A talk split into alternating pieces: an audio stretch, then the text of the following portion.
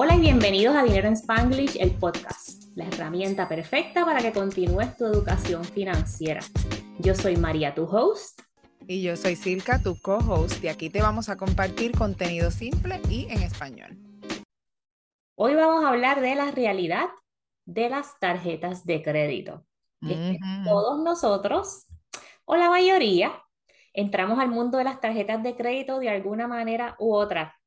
Entonces, vamos a aceptar la realidad de que las tarjetas de crédito pueden ser nuestras mejores o nuestras peores aliadas cuando estamos hablando de crédito. Vamos a hablar de nuestra experiencia de tarjetas de crédito. ¿Cuál ha sido tu experiencia, Silka? Pues yo diría que las tarjetas de crédito, actually, a lo mejor son el primer experiencia de crédito que tiene todo el mundo, ¿verdad? Eh, yo creo que son una herramienta súper widely known en los Estados Unidos. Yo por lo menos solo utilizo tarjetas de crédito ahora, pero porque las sé usar y soy muy responsable con ellas, pero al principio como tú dices, pueden ser tus mejores aliadas o tus peores enemigas si no las sabes usar y te va por un rabbit hole que es bien, bien difícil salir si no las usas responsablemente. Sí, mi tarjeta de crédito, mi primera tarjeta de crédito fue una tarjeta de crédito que me dieron 500 dólares de línea en el Banco Popular, la tarjeta de universitario, que solo apliqué en la Universidad de Puerto Rico de Carolina, en un pasillo, en cinco Claro, estaban predatory ahí, mirando a los estudiantes pasando por, la, por el pasillo y corriendo detrás de ti para que las aplicara. Sí, y en algún momento, yo no sé, en Puerto Rico, no era todavía el Revolu que hice en Florida cuando llegué y me endeudé más todavía. En algún momento yo hice un plan para salir de esas deudas, las pagué, pero volví a llenarlas otra vez porque es que uno no sabe cómo usar las tarjetas de crédito. Exacto, sí, no, imagínate, te crees que tienes free money ahí, tú sabes, y, y ese es el problema cuando los usamos para los wants y tengo la línea de crédito ahí, quiero algo, lo compro, punto y se acabó, sin pensarlo, sin nada, porque está súper accesible y se paga después. ¿Cuál fue tu primera tarjeta de crédito? ¿Te acuerdas o no te acuerdas? Sí, diantre, no, no me acuerdo, pero yo creo que, que eso debe haber sido también en la universidad. De verdad que no tengo memoria de mi primera tarjeta de crédito y lo más seguro ni la tengo todavía. Yo creo que la tarjeta de crédito más vieja que yo tengo tiene como 16 años. Porque yo tampoco cuando antes de venir para acá no era muy, no gastaba, no gastaba tanto. Fueron los Estados Unidos que me corrompieron. Mira, lo que yo digo es el, el, venimos de Puerto Rico que tenemos Plaza Carolina, Plaza Las Américas, para nosotras que somos del área metropolitana, los outlets de Canóvanas y Barceloneta es una gira. Entonces llegamos aquí a Florida, que las dos llegamos a Florida en el mismo año y era como que diantre, todo este shopping, espérate, y el aburrimiento para el shopping. Pero importante, que las tarjetas de crédito tienen interés variable y eso es interés compuesto. ¿Y esto qué significa? Que en estos días que la Reserva Federal de los Estados Unidos sube los intereses, los intereses de tu tarjeta de crédito suben. La mía ya está por 18%, así que revísenla. Mm, yo ni he mirado la mía, no sé en cuánto está, porque como no permito que me cobren, que me cobren intereses, no tengo idea de dónde está. Pero si el Smarty Pig ha subido a 2.40, yo me imagino que las deudas ahora mismo tienen que estar súper expensive, así que no me quiero imaginar. Y yo la miro como referencia educativa, porque igual yo no pago intereses en las tarjetas de crédito, las saldo todas las semanas y listo. Y eh, una explicación del interés compuesto es que este término se escucha mucho cuando estamos hablando de inversiones, ¿verdad? Tú pones 10 dólares y entonces recibes dividendo más el crecimiento, se escucha como interés compuesto, pero cuando estamos hablando de las tarjetas de crédito es lo mismo. Tú le cargas a la tarjeta 100 y le haces un pago mínimo de 10 dólares y el al fin de mes debes 90 y el interés se va a acumular en los 90. Y vamos a suponer que terminas el mes que no le cargaste nada y ahora el interés te la sube a 99 dólares la tarjeta. Y vuelves y le pagas 10 y sigues en ese ciclo de que nunca sales porque es interés sobre interés. El principal que le cargaste más los intereses de todos los meses cuando no saldas esa compra original.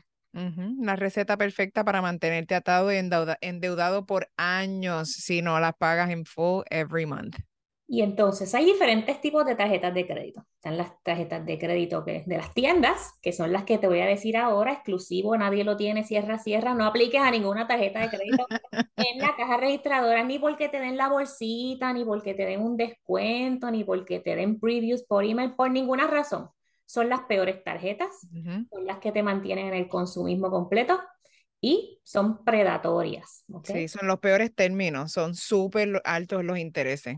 Y es otra tentación para mantenerte comprando en la tienda. Ahora, algunas estrategias que yo he utilizado personalmente, ya que sé un poquito más de dinero, y esta la utilicé cuando compré la casa de la playa, fue utilicé una tarjeta de transferencia de balance. ¿Por qué? Porque estábamos comprando un montón de cosas y estamos en ese proceso de amueblar y arreglar y entonces transferencia de balance, 0% de interés por 18 meses, la saldé, no pagué intereses. Eso es una opción, pero tienes que tener un buen crédito. Usualmente estos productos están disponibles para las personas que tienen un crédito de 650 o más. Así que meta número uno de los que no tienen buen crédito es subirlo a 700. Meta número dos, 750 y meta número tres, 800.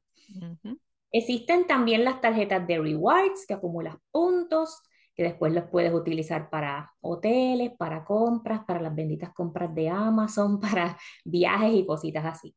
Y si tienen cashback, a mí me gustan mejor que sean las de cashback, que no sean con puntos ni nada de eso, porque eso es dinero que tú puedes utilizar en lo que tú quieras. No estás atado a ningún punto de hotel o de, de millaje o lo que sea. Y aquí los mejores productos que yo he visto, no sé tú, Silka, es Chase y Capital One. Tengo Chase, yo las tarjetas que tengo son Chase, mi esposo tiene American Express y listo, esas son las tarjetas de crédito que usamos. Yo uso Chase también, pero la de Disney porque me da Disney Dollars. Sí, tenemos que tener una, una estrategia para usar las tarjetas de crédito. Yo, por ejemplo, solamente las utilizo igual que utilizaría la tarjeta de débito. Yo solamente cargo lo que sé que voy a poder pagar al final del mes.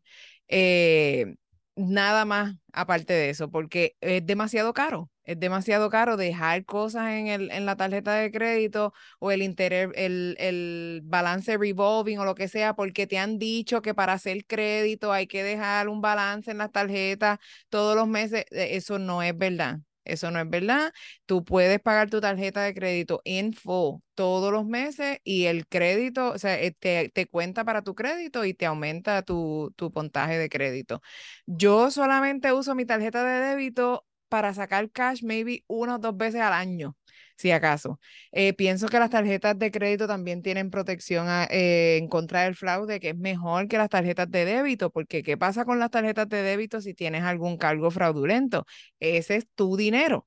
Ese es tu dinero y te lo van a retener aunque hagan una investigación y luego al tiempo te lo devuelvan o lo que sea es dinero real que no vas a poder utilizar ni lo vas a poder sacar de ahí si en verdad no necesitas. En cuanto, en cambio, una tarjeta de crédito, pues solamente un hold de dinero imaginario de tu, de tu, de tu límite de crédito que va a estar restringido por un tiempo. Igual no lo puedes usar, pero no es actual cash.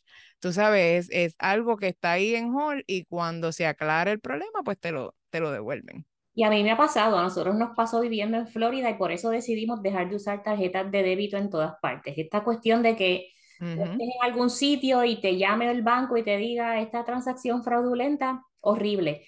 Y peor aún, imagínate si te toca pagar la renta y viene un malandro de esto y te roba la tarjeta de débito porque la pasaste en un restaurante o en una gasolinera y te roba la tarjeta y entonces te quedas sin dinero en lo que el banco termina su investigación, que puede tardar una semana o sabrá Dios cuándo.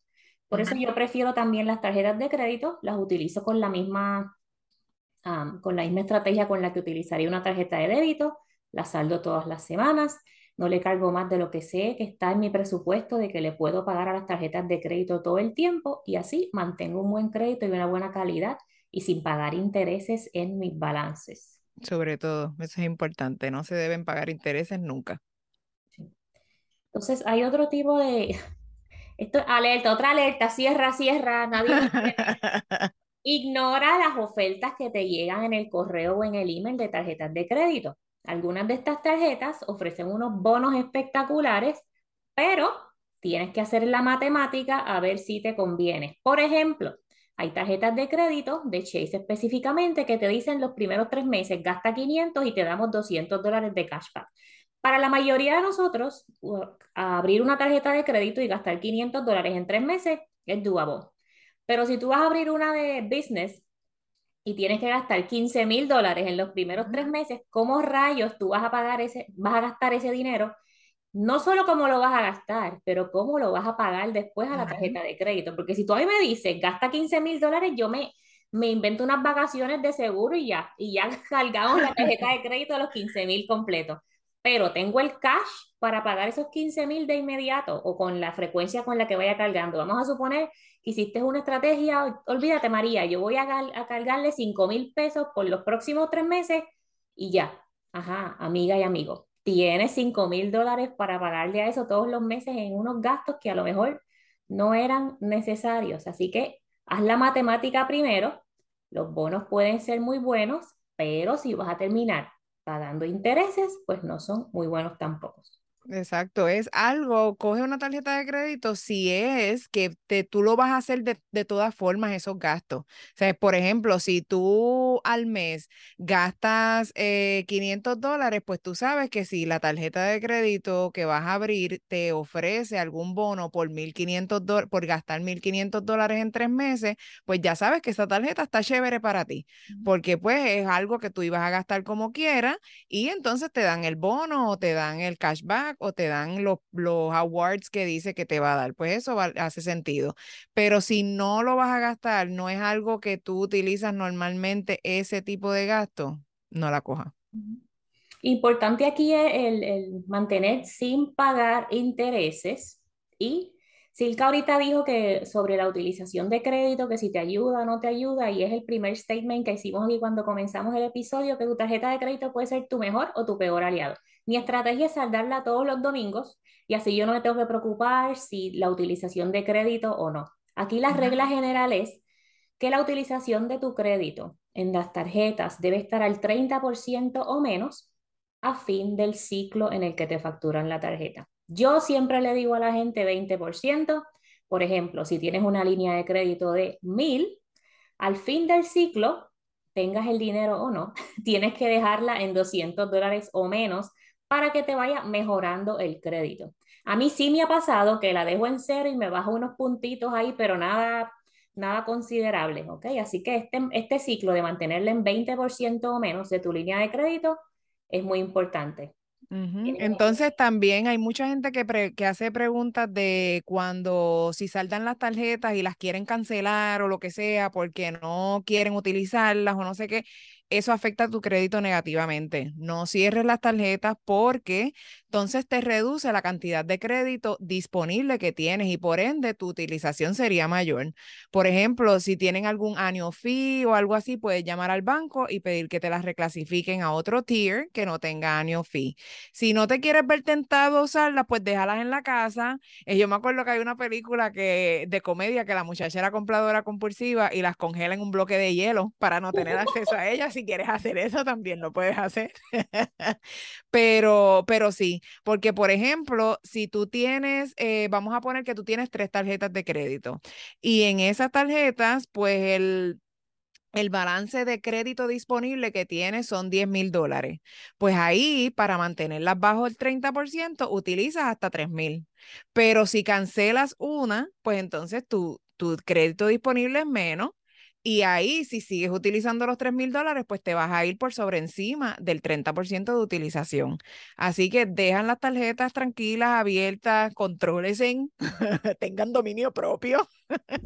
y hay tarjetas de estas que las compañías a veces las cierran después de cierto tiempo, o déjalas ahí tranquilas. Tus tarjetas, si, si es mucho, mucha tentación, déjalas en la casa, sacalas de la cartera, ponlas en el freezer, ponlas en, la, en el safe, ponlas en la última gaveta. Pero, o sea, no. Y vamos a hacer un contexto un poquito negativo. Nos metemos en los embrollos de deuda y después no sabemos cómo salir. Así que estrategia número uno, saca las tarjetas de crédito y mantén esa utilización en 20% o menos. menos. Eso es así. Eh, varios consejos que tengo para, para utilizar las tarjetas de crédito. Como dijimos antes, úselan solamente como si fuera de débito, solo carguen lo que puedan pagar completamente al final de cada mes, paguen su balance todos los meses, Nunca eh, brinquen un pago, siempre paguen aunque sea el mínimo, págalo a tiempo porque eso te afecta el crédito, pagos tarde eh, es un, algo que, que, considerablemente te afecta el crédito negativamente. También las tarjetas de crédito pueden usarse como un budgeting tool. Yo las utilizo de esa forma. Yo tengo eh, dos tarjetas de crédito, mentira, tengo tres, pero una casi nunca la uso, utilizo dos y las utilizo para ciertas cosas. Hay una tarjeta de crédito que la utilizo para el dinero que habíamos hablado antes, que yo saco todos los meses para gastar en lo que yo quiera. Pues ahí yo lo puedo monitorear también, porque ya veo si el balance de esa tarjeta está llegando al límite que yo tengo de gastar cualquier cosa el mes, pues ya yo paro. Entonces, en las otras tarjetas las utilizo para otras cosas, pero así es más fácil monitorear tu, lo que estás gastando. Y miren sus cuentas regularmente, porque ahí se pueden detectar si hay cargos erróneos o fraudulentos o lo que sea, mirando sus cuentas. No se escondan, no hayan hecho lo que hayan hecho, tienen que mirar las, las, cuentas y mirar lo que está pasando. Reporten su tarjeta si, la, si no la encuentran, si se les perdió, si piensan que se la robaron o lo que sea, reportenla de inmediato para que se pueda iniciar la investigación rápido y puedan eh, cortar cualquier tipo de fraude o cosas que, que, te puedan cargar a esa tarjeta que se te ha perdido. Y monitorear, hablando de monitorear tu crédito, una herramienta que a mí me gusta mucho es el Credit Karma. Es súper useful, es gratis y te dice tu reporte de crédito y te dice tu, tu puntaje de, de crédito también. Mira, y eh, dijiste algo ahí súper chévere que es utilizar las tarjetas de crédito como una herramienta para tu presupuesto. Hay cositas que tú puedes hacer con la tarjeta de crédito. Yo a mi tarjeta de Disney, porque también tengo la de Mickey, le tengo una alerta de 500 dólares y cada vez que esa tarjeta llega a 500 me llega un email. Eso es herramienta número uno. Herramienta número dos, a mí cada vez que alguien me pregunta el método del sobre para budgeting se me paran los pelos porque yo no puedo andar con cash. Así que en vez del método del sobre, si tienes buen crédito y puedes manejarlo, utiliza el método de las tarjetas de crédito. Tienes una tarjeta de crédito en donde cargas tus utilidades y tienes una tarjeta de crédito para tu fun money, dinero de diversión, entretenimiento, gastos variables que no son necesarios y ahí los monitoreas con alerta. Y listo, hay que complicarse, vamos a utilizar las tarjetas de crédito para nuestro beneficio responsablemente. También hay otra herramienta que se puede utilizar de ponerle límites de transacción que te avisan. Si hay una transacción que es, por, por usar tu ejemplo, 500 dólares y es 550 o 600, lo que sea, te avisa.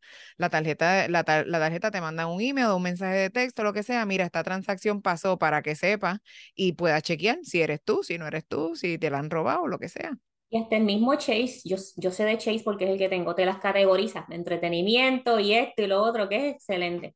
Así que vamos a graduarnos del budget. Yo les dije en algún momento que el budget no es para siempre, el presupuesto no es para siempre, pero hay que primero tomar control y después nos graduamos a otras estrategias de dinero y finanzas personales. Y a gozar, porque para eso es el dinero.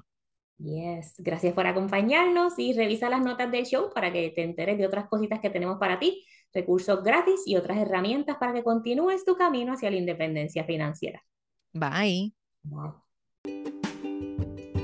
Si estás ready para crear tu plan financiero y encaminarte hacia la independencia financiera, revisa las notas del show para que veas más información sobre el programa VIP de Transforma tu Dinero. En este programa vamos a trabajar juntas en ese plan hacia la independencia financiera. No lo sigas dejando para luego tú y tu futuro te lo van a agradecer.